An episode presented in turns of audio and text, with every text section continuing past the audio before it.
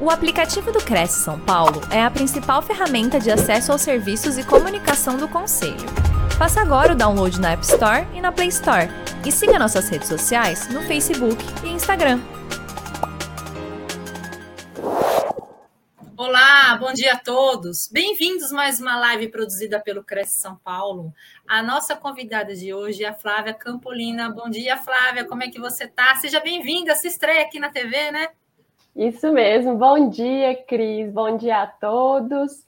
E muito obrigada, viu, pelo convite. Agradecer aí na sua pessoa, pelo convite da TV Cresce, pela oportunidade. Muito obrigada e espero que a gente possa bater um, um papo aí, né, bem bacana sobre esse tema.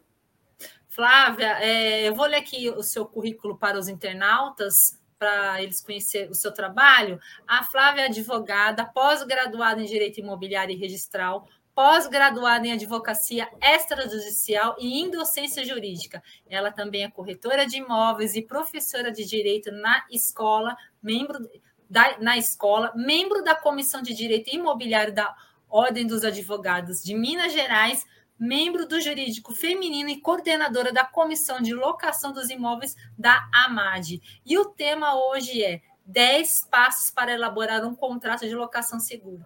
Gente, não perca, esse assunto é super sério. Flávia, boa palestra para você e no final a gente retoma aqui. Combinado, Cris. Muito obrigada. Obrigada a você.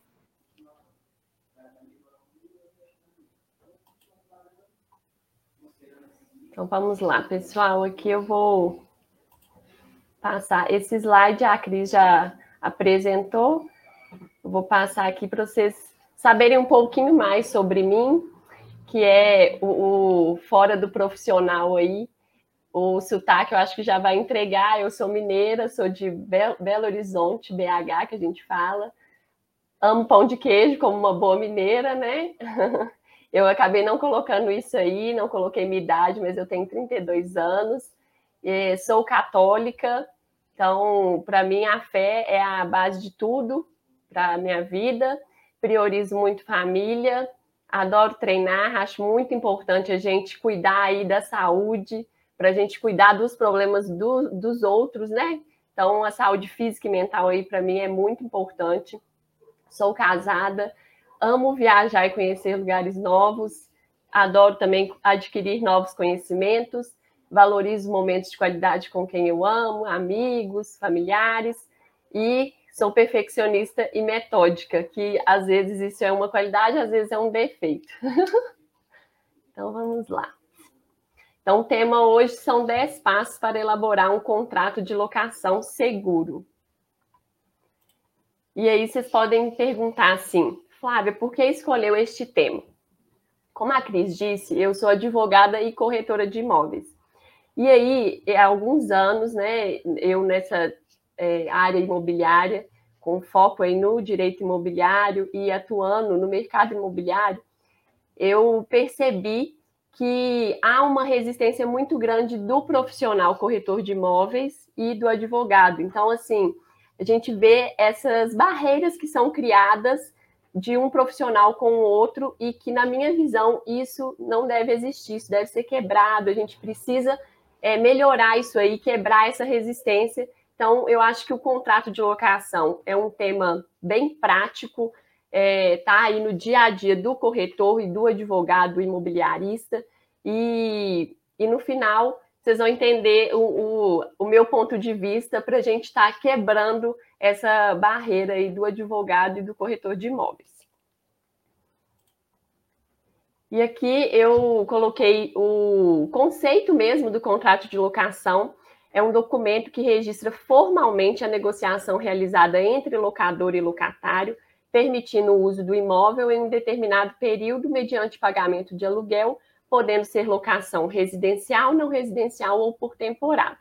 O contrato de locação, então, a lei ela permite que ele seja até verbal, não obriga que seja um contrato por escrito. Mas eu sempre gosto de falar que o contrato de locação deve ser escrito, priorize documentar, registrar ali, formalizar aquela negociação que acontece entre locador e locatário. E que muitas vezes tem uma intermediação de uma imobiliária ou de um corretor de imóveis autônomo. Então, é importante documentar isso, e aí é um contrato bilateral por conta né, desse locador e locatário, permitir o uso de um imóvel que vai ser especificado ali no contrato, e é importante a gente determinar esse período, esse prazo contratual, mediante pagamento de aluguel, porque se não tiver um pagamento de aluguel, se for um contrato não oneroso, que a gente fala, ele não se, não, não se caracteriza como contrato de locação. Ele vai ser aí um contrato de comodato, que é um empréstimo de um, um bem imóvel, por exemplo. Então, é importante ter esse pagamento de aluguel. E aí, a lei, ela traz três tipos de locação, que é a residencial, a não residencial e por temporada. Inclusive, a, já avançando aqui na legislação, que é a lei que é muito conhecida como Lei do Inquilinato, que é a 8.245 de 91, e que em 2009 ela sofreu algumas alterações pela Lei 12.112, ela vai tratar de locações de imóveis urbanos, e esse é o nosso foco aqui hoje. E aí, a, a questão de locação residencial é, não residencial, a lei, é, muitas pessoas falam locação comercial, mas o correto é a gente falar não residencial mesmo e por temporada. E aí vamos começar os 10 passos. O primeiro passo, então, para elaborar um contrato seguro. O primeiro passo aí é o título e a qualificação das partes. O título é importante você definir o tipo do contrato. Então, pelo título, quando a pessoa já bateu o olho naquele contrato, ela já vai ver ali o contrato é um contrato de locação residencial? É um contrato de locação não residencial? É um contrato de locação por temporada? Parece bobo isso, mas eu acho importante frisar porque eu já peguei é, contrato para analisar e que o título ali estava é, errado, ele estava como contrato de locação comercial e quando você ia ver o contrato era um contrato residencial. E aí pode ser que a pessoa que elaborou tenha aproveitado um outro contrato e esqueceu de mudar o título. Então, assim, é, é importante já começar ali tudo certinho do título, definindo o tipo do contrato. Aí depois já vem a qualificação das partes. E você vai descrever aí o nome completo, a nacionalidade, estado civil, profissão, o CPF ou CNPJ, RG, endereço completo residencial ou profissional, o endereço eletrônico, que é o e-mail de cada uma das partes, e, e vai informar depois que qualificou o termo que será utilizado ao longo do contrato, se vai ser um locador ou locatário. E essa qualificação, ela é importante descrever de forma completa, detalhada mesmo. Por exemplo, quando é uma pessoa jurídica, colocar o representante legal ali, colocar a qualificação dele, nacionalidade, estado civil, profissão, tudo certinho, porque as informações são essenciais no contrato.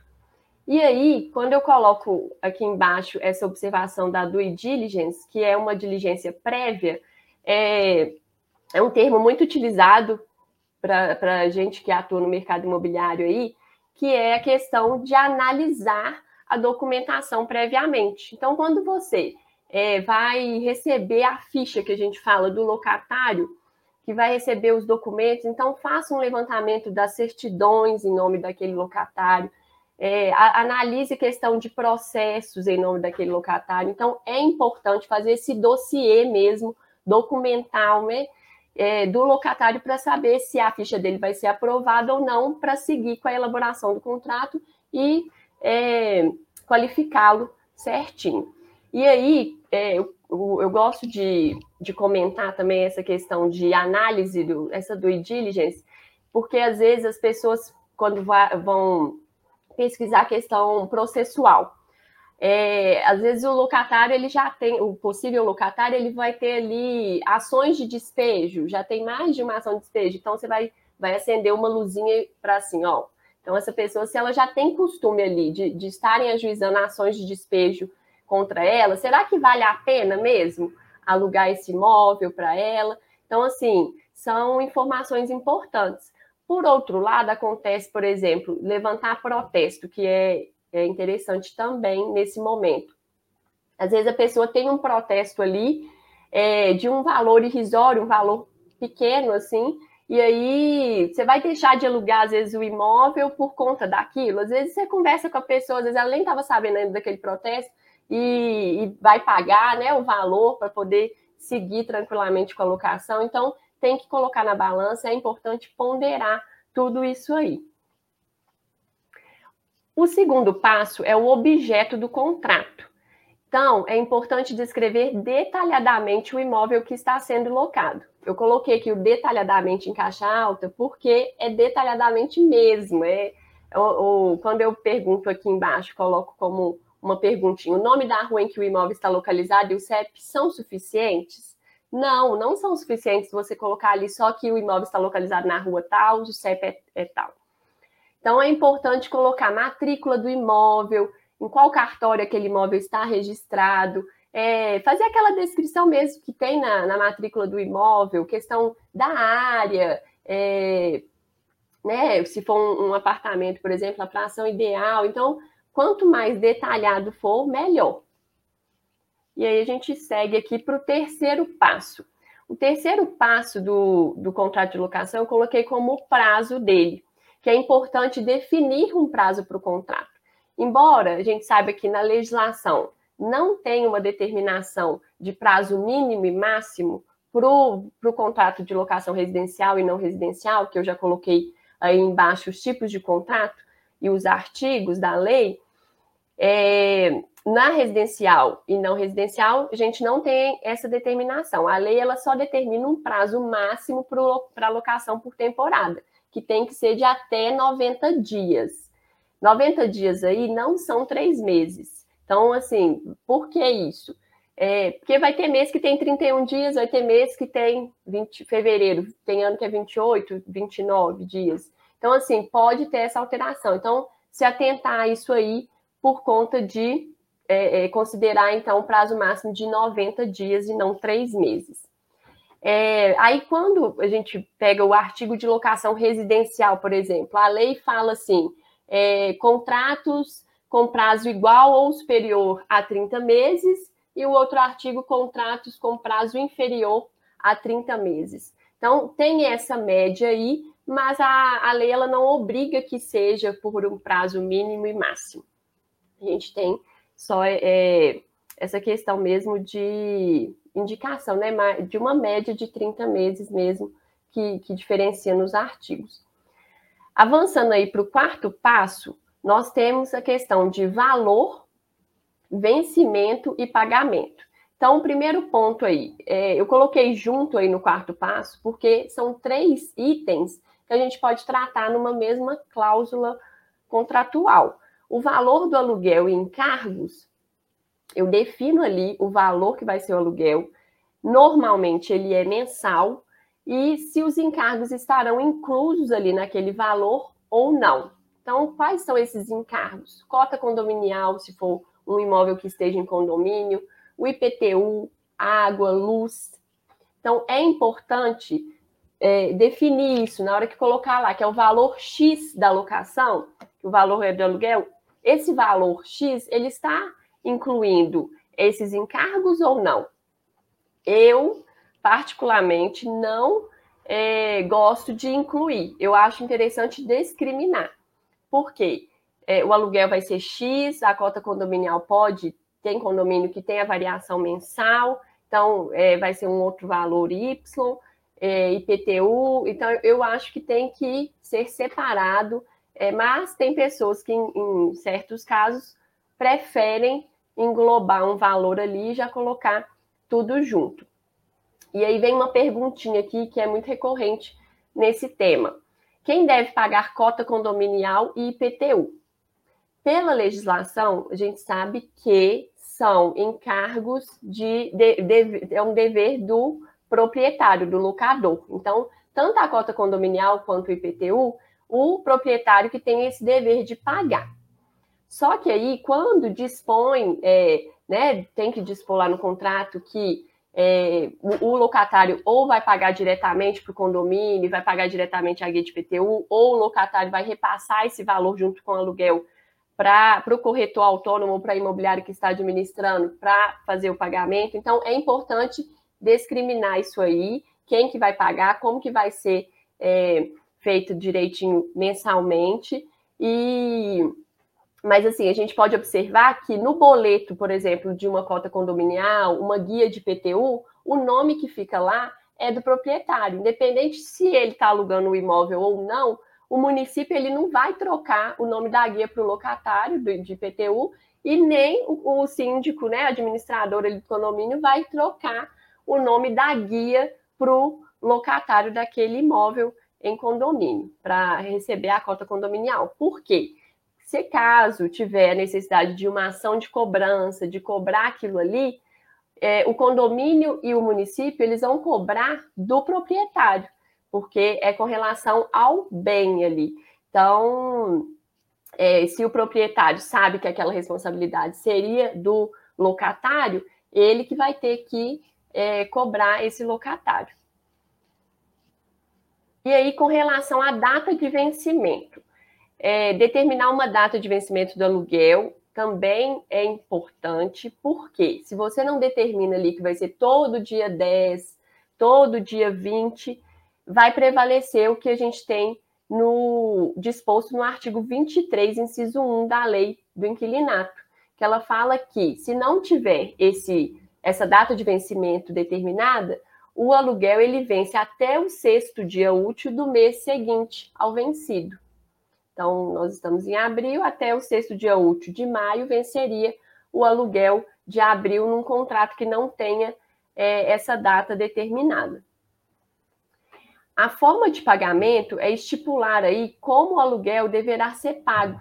Então, o aluguel vai ser pago em dinheiro, em transferência bancária, PIX. Como é que pode ser, como é que vai ser permitido pelo locador aí a fazer esse pagamento?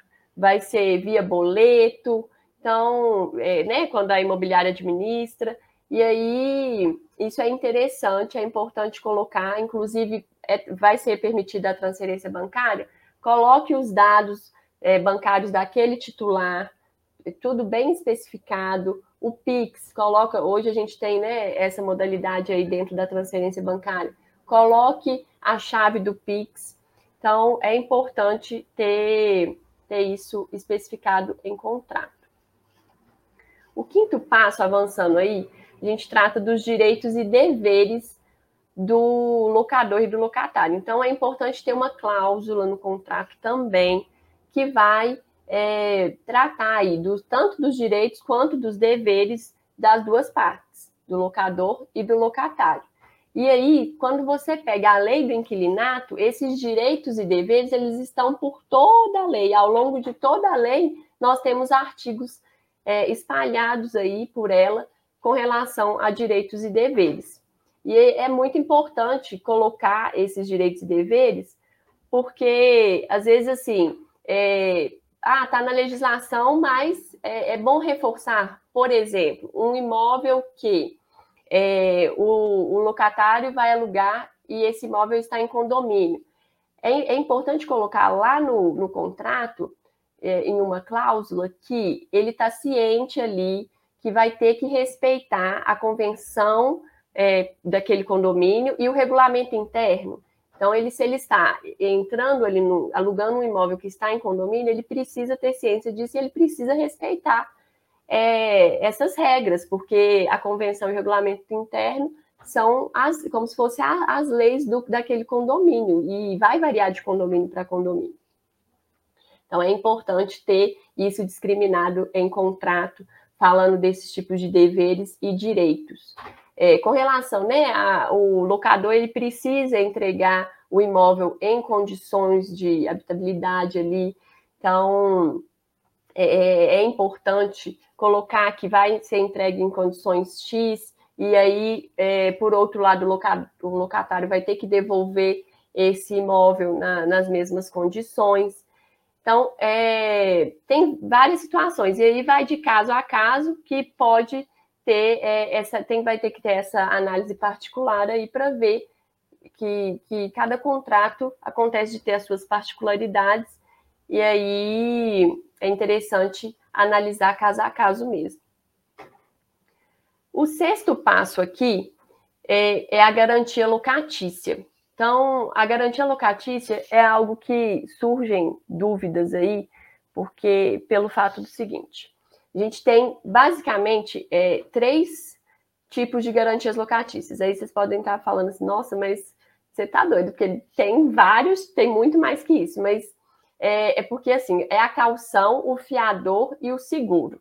A calção é a garantia de bem móvel ou imóvel, que é o dinheiro ali que a lei fala que ele tem que ser depositado em conta poupança para poder ter aquele rendimento e quando for devolvido no final para o locatário, é, ele tem que estar tá, é, com a correção, é, tem que ser até três vezes o valor do aluguel, é, porque a lei determina que a calção tem que respeitar esse três vezes o valor do aluguel. Mas às vezes as pessoas acham que calção é só o dinheiro, e não. Outros bens podem ser dados como calção, como garantia para um contrato.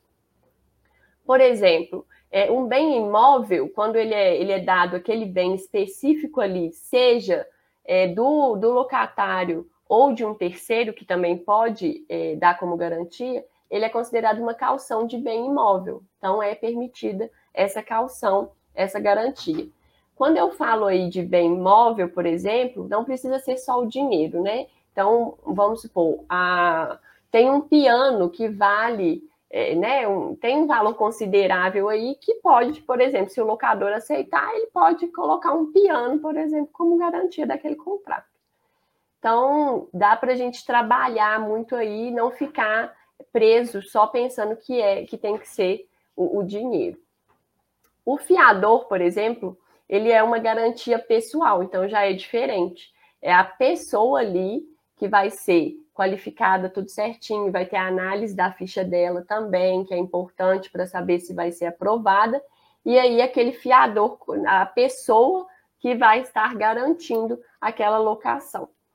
E no seguro que vem as várias espécies. Então, por isso que, que existem vários tipos de garantias, é, é no sentido assim, os três tipos né, principais, vamos colocar assim, são esses. Aí dentro do seguro tem as espécies, então aí tem uma série de espécies. Por exemplo, o título de capitalização, o seguro fiança, e aí banco, seguradora, eles vão criando aí vários tipos de seguro e é importante analisar o que, que vai é, atender melhor o locatário naquela situação, se o locador vai estar aceitando. Então, é caso a caso também. E aí, duas perguntinhas que normalmente surgem, é, surgem com relação à garantia locatícia. Um contrato de locação, ele pode ser feito sem garantia? E aí eu coloquei o artigo 42 e 59, parágrafo 1 da Lei do Inquilinato. O artigo 59, parágrafo 1 ele é muito famoso, inclusive, com relação a esse assunto. Por quê? É, o contrato de locação ele pode ser feito sem garantia, sim, então é permitido, ótimo. E aí vem, a, a muitas vezes a gente vê o, o locador sendo resistente porque aquele contrato não vai ter uma garantia aí acho um absurdo, é, né? Mas assim, por outro lado, que é o artigo 59, parágrafo 1 numa ação de despejo, caso, caso seja necessário, é, nesse contrato que não tenha uma garantia, consegue uma liminar de 15 dias para o despejo acontecer. Então, é um do, uma das opções ali que pode ser aplicada essa questão de despejo de uma liminar em 15 dias, que para outros casos não pode, não seria aplicado, né? Se o contrato tiver garantia, aí não, não se aplica isso. Então, assim, tem que ponderar mesmo. Vai ter contrato que não, não compensa é, alugar aquele imóvel sem uma garantia, mas em outros casos, vamos supor, o locatário às vezes tem uma renda mensal ali comprovada que é muito boa, então é, você vai deixar de alugar, às vezes, um imóvel por ele não ter uma garantia para aquele contrato. Então, é, é, importante ponderar casa a casa, analisar mesmo é, cada situação. E aqui, a outra perguntinha que sempre acontece também é: é permitido um contrato de locação ter mais de uma garantia? E aí está lá no artigo 37, parágrafo único da Lei do Inquilinato não é permitido. Então, um contrato de locação que tenha mais de uma garantia, não pode, inclusive, ele está sob pena de nulidade. Aquele contrato ele pode ser considerado nulo. Então, não é permitido, é, isso é bem claro lá na lei, o, um contrato de locação, ou ele tem uma das garantias ou nenhuma. Mais que uma, nunca, não pode, e, e ele pode ser considerado nulo, inclusive. Avançando aí mais um pouquinho, no sétimo passo, eu coloquei as multas e penalidades. Então, estipular a multa e as penalidades no contrato de locação é de extrema relevância. E é de extrema relevância por quê? Porque, às vezes, a lei ela não vai determinar como, como que tem que ser. Então, é algo que as partes ali vão ter que entrar num acordo e ver o que, que vai atender para finalizar aquele contrato. Porque vai ter, por exemplo, é, vai ter que ter essa previsão. Uma parte descumpriu uma cláusula contratual. O que, que vai ser aplicado para essa parte que descumpriu uma cláusula contratual? Aí eu coloquei aqui três vezes o valor do aluguel. Isso aqui não está em lei que tem que ser três vezes o valor do aluguel. É algo que a gente vê, é, é, é comum mesmo, assim, é habitual usar isso né, no, no mercado. É, esse três vezes o valor do aluguel é bem utilizado. E aí, quando fala três vezes o valor do aluguel, é um valor que tem que ser proporcional. Então, por exemplo, um contrato ele foi feito por 30 meses e aí teve esse descumprimento por parte do locatário, ele vai ter que pagar essa multa. Só que ele já está, vamos supor, no, já estava há 10 meses no, no, na, no imóvel, né? A locação já tinha 10 meses. Como que seria feito esse cálculo aí do, da multa proporcional? Vai ser pego o valor do aluguel ali, X, vai multiplicar por 3, e aí o contrato ele é de 30 meses, aí tem que ver, tem, é, tem que dividir aquilo ali pelo prazo do contrato e ver quantos meses faltam para aquele contrato ser cumprido. Então, 10 meses, faltariam 20 meses aí num contrato de 30 meses, faria essa continha aí para ver quanto que seria, e aí multiplicaria pelos meses faltantes para cumprir aquele contrato.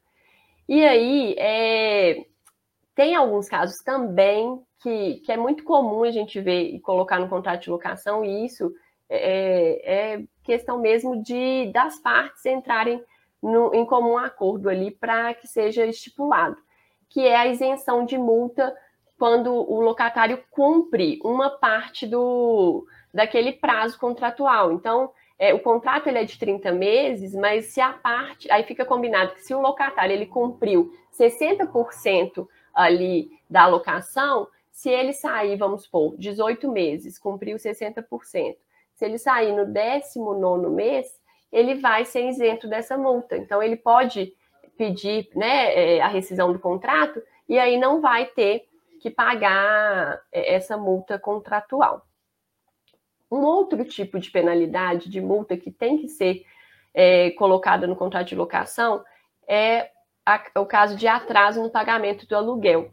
E aí eu coloquei 2% ou 10%, porque também na lei não especifica que tem que ser um ou outro. A gente tem jurisprudências, o que, que é usado é, no dia a dia aí, mas também é importante analisar caso a caso. Por quê? É, no meu entendimento, 2% é interessante, assim, né? Vamos pôr uma forma mais justa de colocar para as duas partes, quando o aluguel é um valor maior, assim, é um valor considerável por mês, porque 10% sobre um valor de locação que seja alto, aí vai ser é, é, realmente pode assustar o locatário. Agora, é, num, num contrato que tem um valor ali que não seja tão exorbitante, os 10% eu não acho abusivo. Eu acho abusivo se for mais que 10%. Então, se já passar disso, tem gente que às vezes tenta colocar 20%.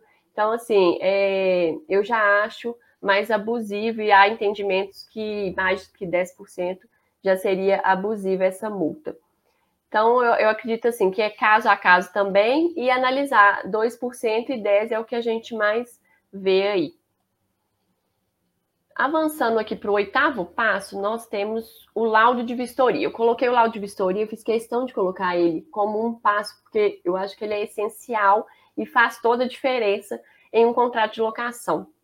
Eu coloquei essencial ele até em caixa alta, porque o laudo de vistoria, é, ele é, assim, importantíssimo. E é, tem que ser feito o inicial e o final. E eu até coloquei uma frase aqui que eu é, encontrei que iria resumir bem essa parte de laudo de vistoria, que fala assim: o melhor seguro para o amanhã é o trabalho bem feito hoje. É desse Jonas Savimbi, que é, foi um político angolano. Já é falecido e tudo, mas assim, eu acho essa frase é, bem pertinente para essa parte. Por quê? Quando a, uma pessoa ela faz um trabalho de laudo de vistoria, aquele termo ali bem feito hoje, então o, o laudo de vistoria inicial, se ele é bem feito, ele é detalhado, ele vai de cômodo por cômodo, é, tem fotos para comprovar, é, a, a outra parte acompanhou ou teve o prazo para se defender. Então, se foi tudo bem feitinho ali, tudo bem alinhadinho, é o que vai é, dar segurança para o amanhã, que vai ser muito mais seguro na hora que aquela locação chegar ao fim, que tiver que rescindir o contrato e fazer uma, uma, um laudo de vistoria final, vai ser muito mais tranquilo é, é, esse trabalho aí de comparação mesmo, porque é pegar o laudo inicial e repassando e ver o que, que ficou de diferente no final, quais reparos vão ter que ser feitos, e aí é, seguir nessa linha de dessas é, é, diferenças mesmo, né, do que, que teve no início e no final. Então, a, o laudo de vistoria, ele é essencial, então ele deve ser bem feito, tem que ser sem correria mesmo, tem que ser algo assim que hoje a gente tem muita questão de fotos, de anexar mesmo as fotos ao laudo, é,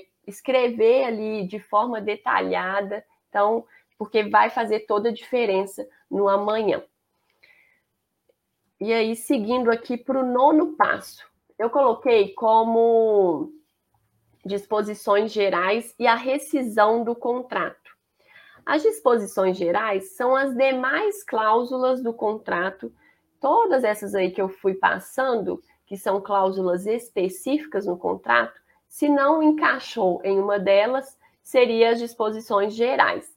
Então, a, as disposições gerais seria, por exemplo, é, questão de, às vezes, teve alguma, algum combinado mesmo ali entre as partes, de uma pintura diferente ou de uma carência, é, né, alguma manutenção que vai ser dada ali e vai ter uma carência de alguns meses que seja para aquele contrato, então vai ter que estar tá disposto ali no contrato, vai ter que estar tá previsto tudo direitinho o que que ficou acertado entre as partes para não ter nenhum problema. Então, é importante formalizar, documentar.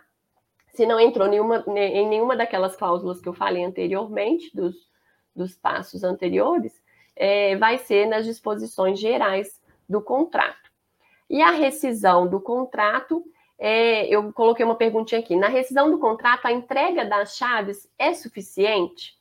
Então, eu já digo que não, a entrega das chaves não é suficiente. Às vezes as pessoas acham que é, só entregar a chave está tudo certo.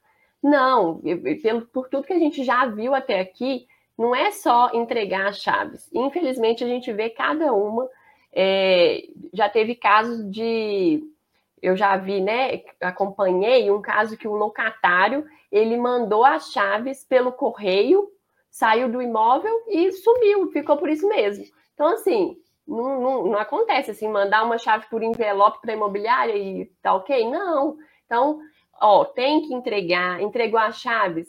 Além disso, para rescindir um, um, um contrato, a, a, o laudo de, de vistoria final vai ter que ser feito, vai ter que ver se aquele imóvel ele está em condições para ser entregue, para ser devolvido, ou vai ter que ter, vai ter que ser feito algum reparo.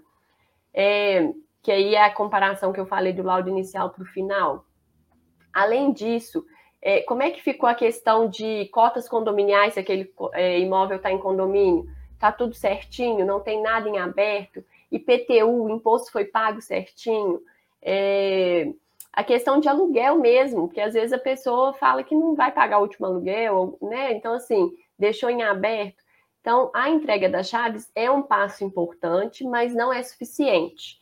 É um dos requisitos aí para estar rescindindo o contrato, mas essas, esses outros pontos precisam ser observados. E aí, quando eu falo em rescisão do contrato, para ficar tudo certinho, é, tem que verificar, fazer um, um check mesmo em tudo, questão de, dos valores em aberto e tal. E se acontecer da pessoa só entregar o locatário, devolveu as chaves para o proprietário ou para a imobiliária ou para o corretor autônomo, quem estiver intermediando aquela locação, é, e aí deixou valores em aberto.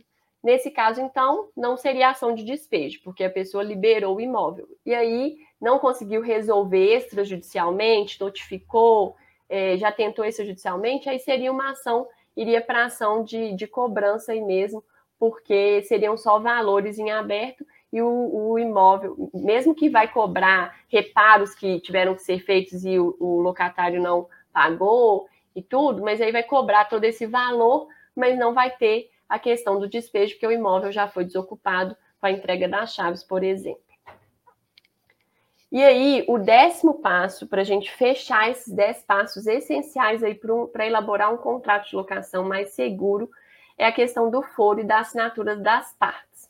Em regra, o foro competente é o do lugar do bem.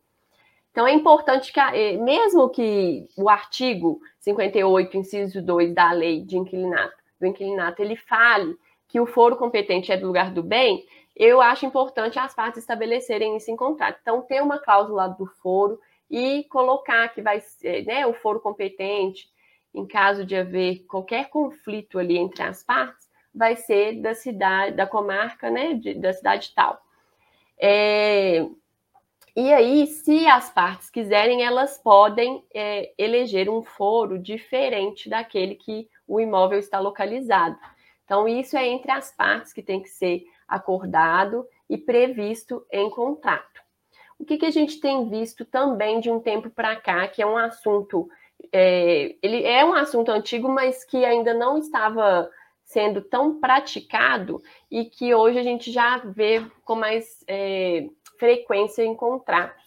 Eu não sei como que, que está aí no, no na cidade de vocês, no, nos estados aí, é, porque né, a live é para o Brasil inteiro, então às vezes tem essas diferenças de regiões, mas é a questão da, da arbitragem. Então, assim, a Câmara Arbitral ela está ganhando espaço aos pouquinhos, mas vem ganhando. E aí, é, se as partes elas entram ali num acordo que vale mais a pena estipular que em caso de algum conflito vai ser resolvido por uma Câmara Arbitral, aí o foro é, é, não pode estar ali determinado no contrato, porque senão dá choque. É como se fosse duas coisas que não pode aplicar ali. Ou vai aplicar o foro e vai colocar, porque vai ser o judiciário daquela cidade que vai ser competente para resolver aquela situação, caso seja necessário, ou então a Câmara Arbitral. Então, é definir isso aí e que tem sido bem interessante, mas é bom analisar caso a caso, porque precisa da ciência, da concordância aí das duas partes. E aí a questão de assinatura das partes. É, então vai vir a, assinatura, né? Locador, eu coloquei barra imobiliária e barra corretor, porque se tiver essa intermediação, que é de extrema importância ter essa intermediação aí de um imobiliário ou de um corretor, é, quem vai assinar esse contrato, além do locatário e das testemunhas. Então, entre o locador e a imobiliária ou corretor autônomo, precisa ter um contrato ali de prestação de serviços, e aí é, a imobiliária ou corretor precisa ter uma procuração que vai dar poder, é, né? O proprietário ele vai dar essa, essa procuração, dando poder para poder assinar, intermediar e acompanhar toda aquela locação. E aí é, é importante ter também as duas testemunhas assinando aquele contrato. E eu venho com uma perguntinha sobre essa parte, que é: o contrato de locação só é válido quando há reconhecimento de firma das assinaturas das partes? Por lei, esse reconhecimento de firma ele não é obrigatório, mas eu sempre se, se me perguntarem, eu prefiro que a parte reconheça firma. Entendeu? Então, assim, qual que é o meu entendimento? Reconhece firma, aí no caso, né, locador e locatário, é, testemunhas não precisa, mas reconhece firma porque é uma forma ali de estar tá se resguardando mais, mas que, que, que, não é obrigatório. Então, o contrato, ele, ele não tendo reconhecimento de firma, ele não deixa de ser válido, ele é válido da mesma forma, e de um tempo para cá, a pandemia acabou acelerando a questão da assinatura eletrônica, que é uma outra opção que a gente tem hoje, que em certas situações agiliza demais a questão da assinatura eletrônica, mas a gente sabe, quem está aí né, na lida diária, que a gente vê pessoas diferentes, com pensamentos diferentes aí no dia a dia, que vai ter aquela pessoa que faz questão da assinatura física. A pessoa quer seu contratinho ali é, impresso, quer assinar com a canetinha, quer reconhecer firma, então faz questão disso e não quer assinatura eletrônica.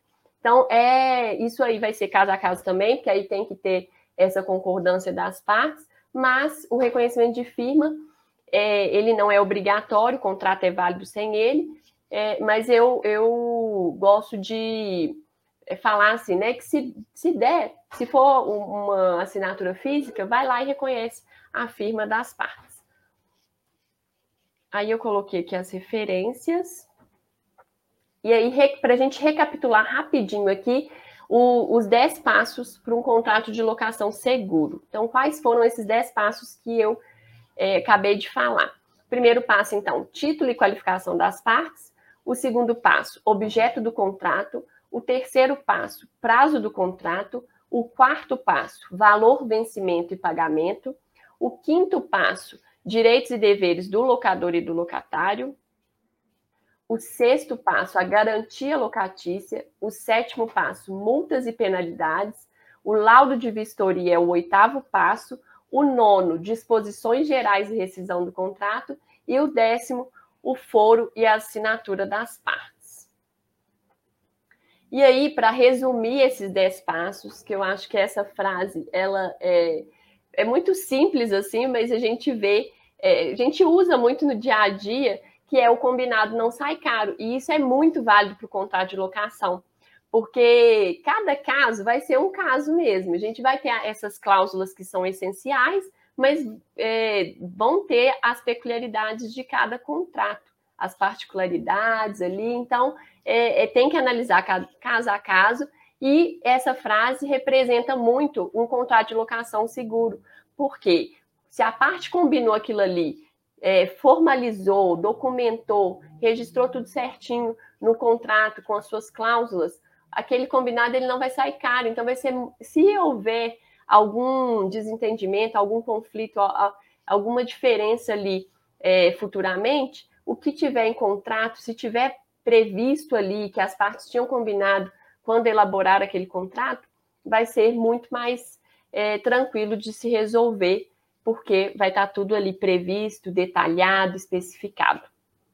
Então, é, é uma frase boa aí para é, representar e resumir esse assunto.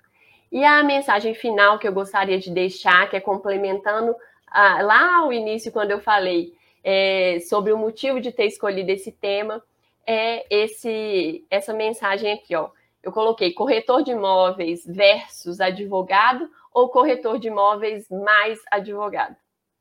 Então, como eu disse, infelizmente a gente ainda tem essas barreiras criadas e o meu propósito é quebrar essas barreiras. Então, eu tenho esse propósito de é, tirar isso de que corretor é versus advogado. Então, para não ter essa, essa visão de inimizade mesmo, porque às vezes o corretor fala, ah, mas o advogado ele está intermediando uma compra e venda que não é papel dele. Ok, sim, eu acho que tem que cada um respeitar ali. E às vezes o advogado vai falar, ah, é, o corretor de imóveis elaborou um contrato e, e ele não poderia. Sim, o corretor de imóveis, que é onde eu entro aqui, corretor de imóveis mais advogado, e é o que eu defendo, e, e, e eu tenho o propósito de continuar nisso aí, porque eu é, acredito que futuramente a gente vai conseguir melhorar essa relação é, por, por eu ser advogado e corretor, então eu acredito nisso, que o corretor ele precisa ter essa visão de elaboração de um contrato seguro, das cláusulas essenciais, mas ele não pode deixar de contar com uma assessoria de um advogado. Então, é um corretor autônomo, tem uma parceria com um advogado, um colega que confia. Então, ali, uma relação de parceria mesmo, porque essa assessoria jurídica ela é importante, trabalhar em conjunto. Então, o corretor mais advogado é esse trabalho em conjunto, porque aí é, até o advogado vai entender que quem intermedia uma compra e venda, uma, né, e aí vão ter várias funções do corretor de imóveis que eu é, acredito que é super importante na, em nossa sociedade, no nosso mercado imobiliário.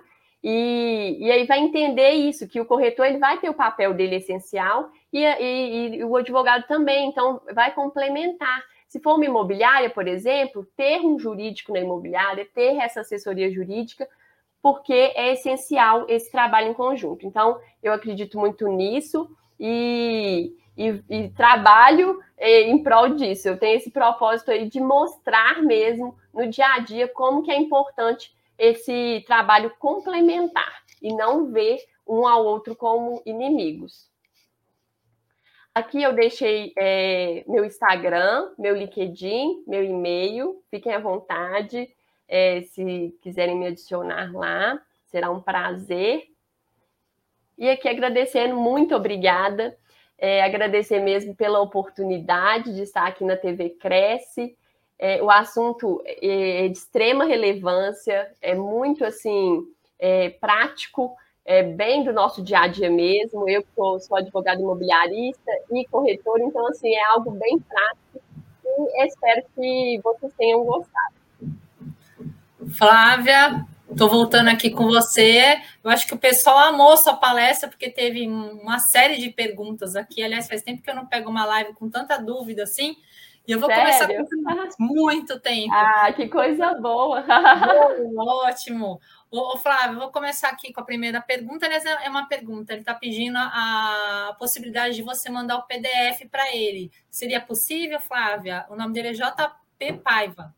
Claro, Cris. É, o JP, ele pode me chamar no, no Instagram ou me mandar um e-mail que está aí e eu encaminho para ele. Tá bom, pode olha só. Assim, Você acha que é mais fácil assim?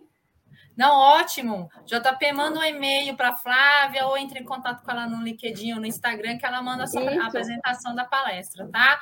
Agora, agora vamos começar com as dúvidas. Pedrinho Gastromix. Elaborei um modelo de contrato com todos os detalhes e anexo ao lado da, ao lado ao, o laudo da vistoria e exijo tudo em conformidade, porém não registrei e nem reconheci firma das assinaturas.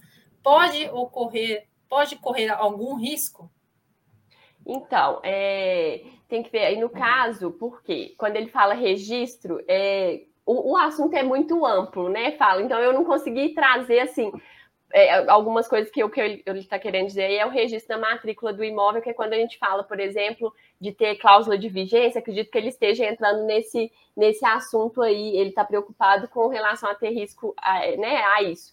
Então, é resguardar o locatário, às vezes, de é, a questão que a gente tem a cláusula de vigência de registrar na matrícula do imóvel, quando ali tem uma locação, aí vai ter que analisar o quê? Sim. A locação é de pessoa física, é pessoa jurídica, quando é pessoa física, eu acho mais tranquilo e esse registro aí em matrícula, é, não vejo que, que seja tão essencial assim. É, quando a gente trabalha com pessoa jurídica, que, né, que é um locatário, um locatário é a pessoa jurídica, aí é mais preocupante de resguardar o locatário e registrar esse contrato, além de ter uma cláusula de vigência no, no contrato, para a questão de respeitar, num caso de venda para terceiro ali, que quem estiver adquirindo aquele imóvel possa respeitar o prazo de contrato que foi determinado entre locador e locatário. Então, o ponto de registro é esse que a gente tem que analisar, né, para resguardar mais. Então, teria que ver porque ele não falou aí se foi uma locação é, com pessoa física ou jurídica. É, aí ele pergunta se pode acontecer algum risco de não ter também reconhecimento de firma das assinaturas. É, é como eu disse, é, a, o reconhecimento de firma ele não é obrigatório por lei, então o contrato ele não deixa de ser válido. Válido. Tá?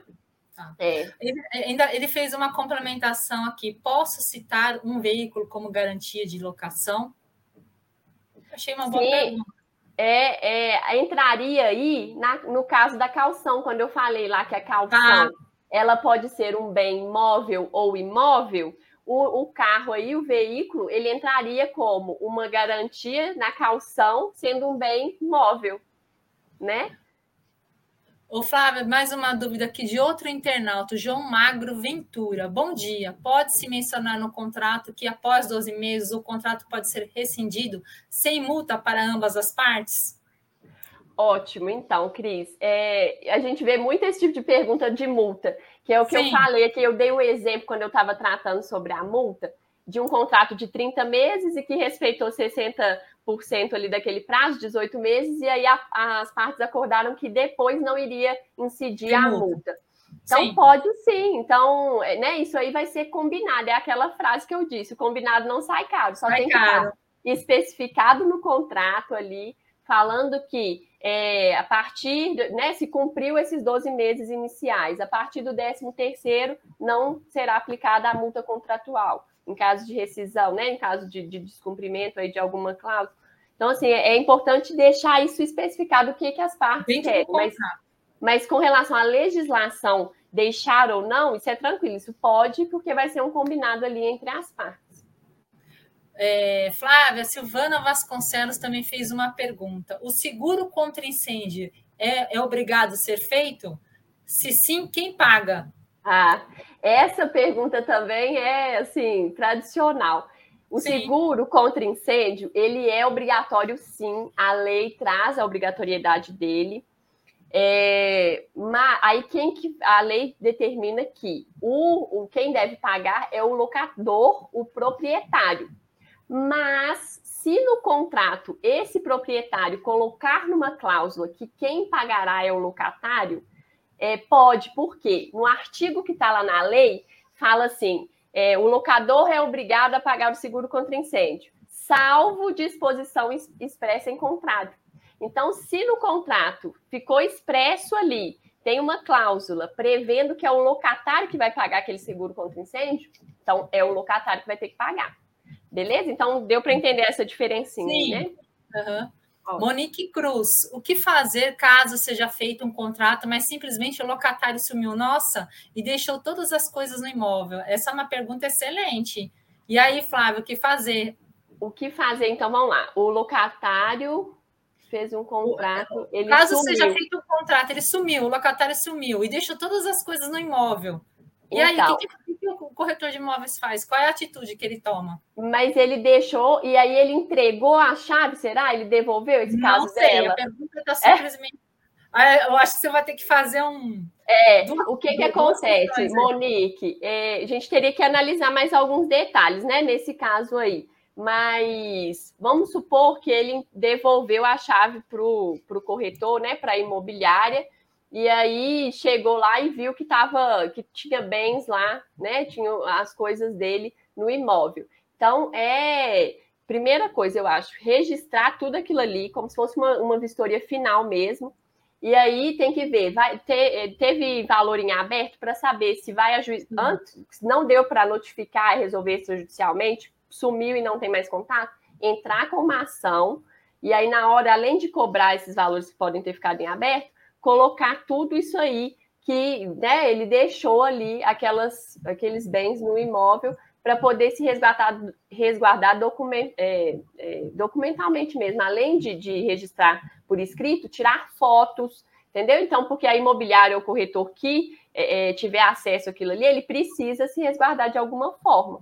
Então, é, vai ter que ser. Esse caso aí é bem complicadinho, bem complicadinho mas pode acontecer, né? né? Então, tem que saber assim: teve acesso ao imóvel, devolveu as chaves, ou se não tiver devolvido, é, porque como deixou coisas no imóvel, como é que soube que deixou coisas? Então, acredito que devolveu as chaves, né? Sim, Entendeu? ou ela tem uma cópia da chave, também não sei, né? Tem essa questão também, né? Mas, pois enfim, é. a situação está meio. meio é, é, é, isso, é deixar assim, bem registrado, tirar foto, fotos mesmo. Sim. E o que, que é uma outra forma de, de que a gente fala que hoje está sendo muito utilizado na nossa área, é, num caso desse, por exemplo, é a questão do cartório com a ata notarial, que vocês já devem também é, estar utilizando isso aí, que, que aí você vai registrar tudo aquilo ali no mato notarial, vai ter a fé pública do tabelião, e aí você consegue agilizar muito mais é, num caso que precise de, de, ajuizar uma ação, o juiz já considera aquela ata notarial é, com um peso muito maior, entendeu? Flávia, eu, é, queria agradecer que sua participação, que foi excelente, várias perguntas, várias participações aqui dos internautas, que, aliás, a gente faz essa palestra para eles mesmo, né? Muito obrigada a todos pela, pelo interesse, né? E pelo esclarecimento de dúvidas. E eu queria lembrar que hoje, às 8 horas da noite, vai ter uma nova palestra com o André Silva, tema Técnicas Secretas para Vender por WhatsApp. Flávia, obrigada de coração, viu? E eu espero você em outras oportunidades, em outras palestras. Ah, Cris, eu que agradeço, muito obrigada pela oportunidade, estou à disposição. Quem sabe a gente combina aí mesmo mais lives e será um prazer, foi um prazer estar aqui. Agradeço quem ficou, quem acompanhou, é, quem assistiu a gente aí. É, essa live fica gravada, Cris? Fica, fica gravada, ah, então disponível ótimo. no YouTube. Aí, quem quiser rever, às vezes com mais calma, passar para um colega, Pode. né, para poder assistir depois, que às vezes não conseguiu assistir agora. Então, fiquei muito feliz com a participação, obrigada pelas perguntas. E é, se ficou alguma pergunta também que não deu para responder, quiser é, interagir comigo lá no Instagram, mandar, é, é um prazer para estar é, respondendo né, e conversando com vocês. Muito obrigada mesmo. Obrigada, gente. Bom obrigada, dia. Até Bom mais. Dia Boa segunda.